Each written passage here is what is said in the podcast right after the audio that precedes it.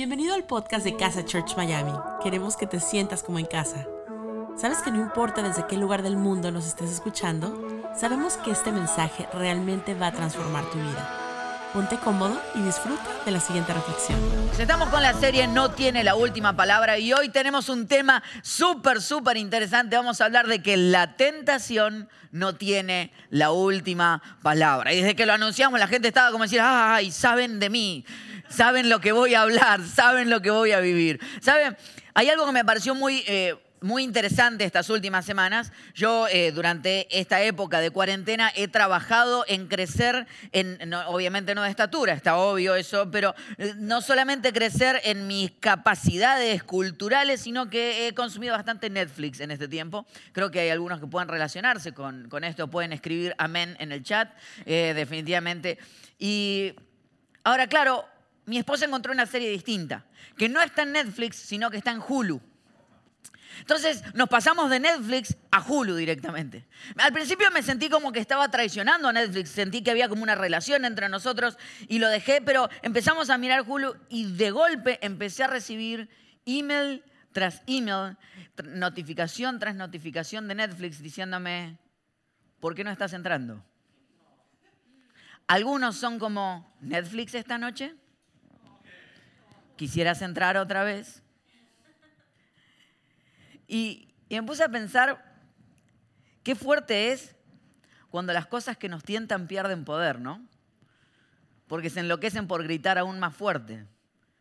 Porque cuando la tentación pierde poder sobre tu vida, pierde control por sobre tu vida. Y quiero hablarte hoy en los próximos minutos cómo ganar o reganar el control sobre tu vida y que la tentación tenga que gritarte tan fuerte porque te está perdiendo el paso.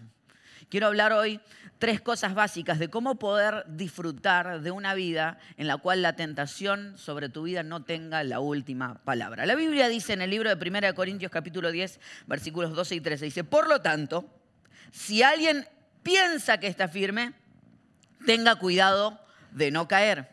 Ustedes no han sufrido de ninguna tentación que no sea común al género humano. Está hablando el apóstol Pablo, dice, pero Dios es fiel y no permitirá que ustedes sean tentados más allá de lo que puedan aguantar. Más bien, cuando llegue la tentación, Él les dará también una salida a fin de que puedan resistir.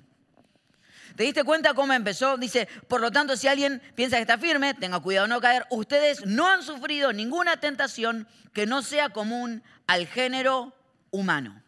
¿No les parece increíble que el apóstol Pablo empieza hablándoles, diciéndole, lo que ustedes están sufriendo no es que solamente de ustedes, lo han sufrido muchos. Ya es una cuestión que le ha pasado a otros. Hay algo interno en nosotros que cada vez que somos tentados creemos que somos los únicos. Y vengo a nombrarte hoy a decirte algo, no eres el único que está viviendo lo que está viviendo. No eres la única que está pasando por esos tiempos difíciles de tentación. Ahora, hay algo poderosísimo en poder identificar las cosas, porque si puedes nombrarlo, entonces puedes cambiarlo. Eso es lo primero que quiero hablar. Si puedes nombrarlo, entonces puedes cambiarlo. ¿Puedes nombrar cuál es la cosa que te tienta? Fácil nuestra mente. Hay cosas que hemos hablado que son difíciles de entrar, pero todos sabemos internamente cuál es la cosa que más nos tienta. Y hay cosas que no queremos ni siquiera nombrar porque nos dan miedo o nos dan vergüenza establecerlas, pero hoy vengo a hablarte que es el tiempo de abrazar tu propia sombra. Porque no hay manera que puedas cambiar aquellas cosas que no puedes reconocer. Porque el conocer te da poder poder sobre aquellas cosas que crees que tienen control sobre, sobre ti, pero cuando tú las nombras, tienes capacidad de poder controlarlas. Es como aquella persona, aquel amigo o amiga que tenemos que nos invita a la casa, nos pone cantidad de comida, lo pasamos increíble y cuando te está yendo de la casa que empieza a hacer paquetitos para que te lleves. ¿Por qué hace paquetitos? Es decir, ¿por qué me llenas de dulces? Pues dice, porque si me queda en casa yo sé cómo soy. ¿Qué poder hay cuando tú conoces tu tentación y puedes nombrarla y puedes apuntarle, decir, esto es lo que me tienta, porque si la conoces entonces puedes empezar a trabajarla y cambiarla? ¿Alguna vez fui al supermercado y fui con hambre. ¿Cuántos saben lo peligroso que es ir al supermercado con hambre? Terrible. De las peores cosas e ideas que uno puede hacer. Ahora, fui al supermercado con hambre y no sé qué me había pegado en la cabeza dando vuelta, hay tal vez algún post en Instagram o algo así, que llegué con ganas de comprar helado de naranja. No sé de dónde me salió, llegué y vi un helado de naranja y dije, uy, qué bien se ve esto, qué bien se ve esto, pero no había un pote pequeño, así que llegué a mi casa con un, con un pote de 5 galones de helado de naranja, que obviamente nadie nunca consumió en su vida. Qué peligroso es cuando vamos a los supermercados con el estómago lleno. Porque no solamente necesitas, si te das cuenta, conocer y reconocer la tentación, sino el medio ambiente que está alrededor de la tentación. Los gorditos sabemos. El ambiente que tiene el escenario que hay alrededor de nuestra tentación. Se empiezan a acomodar las cosas y vos ya sabés que se viene el momento de una buena torta de chocolate. El fumador sabe cuáles son las cosas que lo llevan a empezar a sentir el placer previamente a consumir lo que va a consumir. Porque no solamente tienes que identificar la situación, sino que tienes que identificar el escenario que está alrededor. Porque no hay manera de cambiarlo hasta que no puedas nombrarlo. Y cuando hablo de escenario, a veces en algunos casos hablo de no solamente situaciones, sino lugares que te llevan a cometer ciertos tipos de tentaciones. Hablo de personas que son empujes, em, em, em, empujones a sentir tentación. Mi pregunta es, ¿cuántos de aquí hoy necesitan empezar a agarrar ese teléfono y empezar a buscar aún en Instagram y decir, esta gente no me conviene, esto no me conviene, este lugar no me conviene, estas situaciones no me convienen? ¿Cuántos necesitan agarrar la, pura aplicación de Instagram, apretarla y sostenerla y aunque te dé miedo, apretar la, X que está ahí arriba a la izquierda de esa aplicación? Uy, qué intenso nos ponemos, es que si queremos recuperar el control tenemos que en serio poder nombrarlo. Puedes identificar cuáles son las cosas porque si las puedes nombrar entonces las puedes cambiar. Si las puedes nombrar entonces las puedes cambiar. Pero no queda allí porque el versículo sigue avanzando y dice, pero Dios es fiel y no permitirá que ustedes sean tentados más allá de lo que puedan aguantar. Este es el versículo típico que la gente dice, Dios no va a permitir que, tengas más carga que la que puedas aguantar. Error, no dice eso el pasaje. Yo creo a veces que Dios pone y nos, nos, hace pasar por carga mayor que la que podemos aguantar, porque en esos momentos es cuando nos damos cuenta que necesitamos el poder de Dios en nuestra vida. Pero sí dice que no vamos a ser tentados más allá de lo que podamos aguantar. Dicho esto, si estás sufriendo tentación es porque Dios considera que puedes aguantarla. Significa entonces que hay, hay poder, hay recursos alrededor tuyo de los que puedes tomar mano y empezar a decir, hay algo que puedo hacer basado en la tentación, porque ese es el problema. Cuando empezamos a nombrar las cosas, decir, ay, no puedo, es más fuerte que yo. No, la Biblia no dice eso. La Biblia dice que todavía tienes recursos para trabajar con la tentación que está delante tuyo, que puedes empezar a hablar y abrir la boca. Ahora, claro, hay algo típico. Y es que la tentación es fuerte cuando tú eres débil. Me pasó alguna vez ir a un restaurante y, obviamente, obviamente hoy vamos a hablar bastante de comida. Pero cada uno quiero que haga el dedito para adentro y para, sí mismo y diga, ¿qué es lo que debo hacer con esto? Fui a un restaurante y estaba en uno de esos tiempos, ¿viste cuando agarrás y estás firme con la dieta? Que no te mueve nada ni nadie estás firme, estás con el contexto de decir, yo estoy haciendo esto por mí. Y no importa si te sacan delante una pizza, pizza con Nutella arriba, sin Nutella, con mozzarella, todo junto. No importa lo que pongan delante tuyo, tú no caes. En esos momentos es cuando tienes que entender que es que necesitas ayuda. Porque cuando estás fuerte, es cuando puedes empezar a hablar con los demás y empezar a decir, necesito que sepas que hay momentos donde voy a estar débil y voy a necesitar de tu ayuda. Porque cuando la mente está fría, ese es el momento de actuar. Porque cuando la mente está fría, ese es el momento de generar recursos para poder ayudarte en los momentos difíciles, porque vas a pasar tiempos de tentación otra vez donde estés débil y cuando estés débil vas a necesitar gente a tu alrededor. El problema es que nos da miedo por decir, me voy a exponer, pero quiero explicarte algo. Si puedes exponerlo, puedes controlarlo. Si puedes nombrarlo, puedes cambiarlo, pero si puedes exponerlo, entonces puedes controlarlo. Puedes recuperar el control de las cosas si puedes exponerla. Había y me encantaba, hay, un, hay, un, terapista que me contaba a mi esposa que cuando un esposo y una esposa discutían siempre muy fuerte. Entonces le dijo, ok, vamos a hacer algo. Ustedes tienen permiso de discutir todo lo que quieran discutir, gritarse todo lo que quieran gritarse, pero antes de discutir se van a desnudar completos y se van a meter en el baño. Una vez que estén desnudos completamente y metidos en el baño, pueden gritarse todo lo que se quieran gritar. Parece una locura, ¿verdad? Pero dice que, claro, lo que sucedía es que ellos aceptaron esto y cuando estaban a punto de empezar a discutir, así, bueno, momento de desnudarse. Yo me imagino al hombre diciendo, sacame, sacame que necesito discutir. Y se metían al baño y cuando estaban dentro del baño, decían, ¿qué estamos haciendo? Porque si puedes poner cosas que te hagan dar cuenta que no eres un animal, sino que puedes controlarlo, entonces podrás empezar a superarlo. Pero necesitas empezar a exponerlo. Necesitas empezar a hablarlo, empezar a decir, esto yo no puedo solo. Porque si tú no expones a la tentación, la tentación te va a exponer a ti. Porque hay una realidad y es que tú crees que en el silencio lo puedes manejar, pero no lo puedes manejar.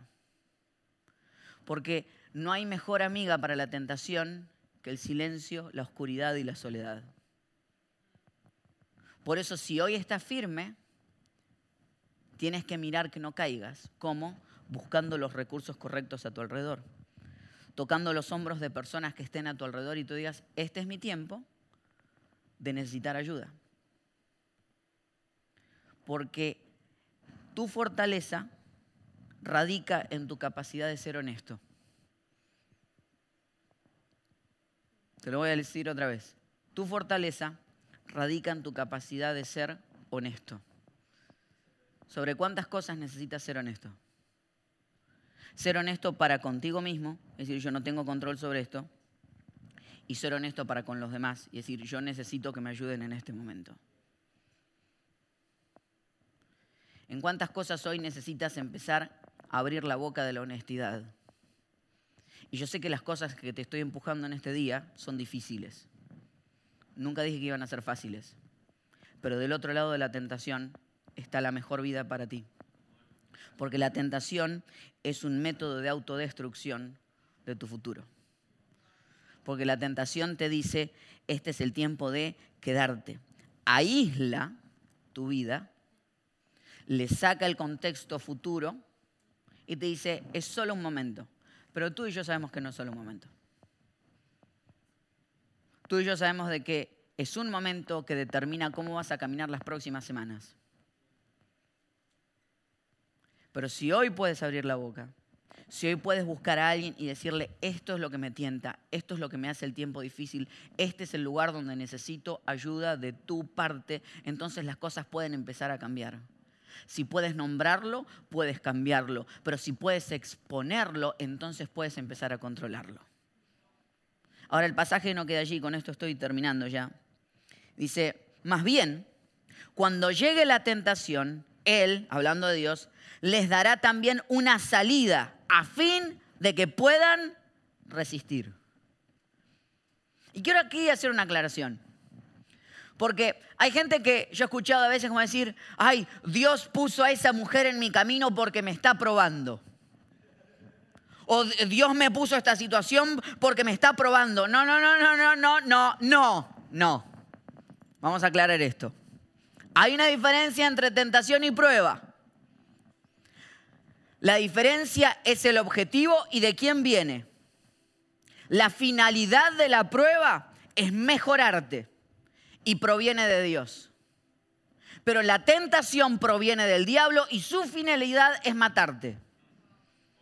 Entonces, no, no, no, no, dice que cuando seas tentado, cuando recibas tentación, no es Dios tentándote, sino que cuando recibas tentación dice que Dios te va a dar una salida.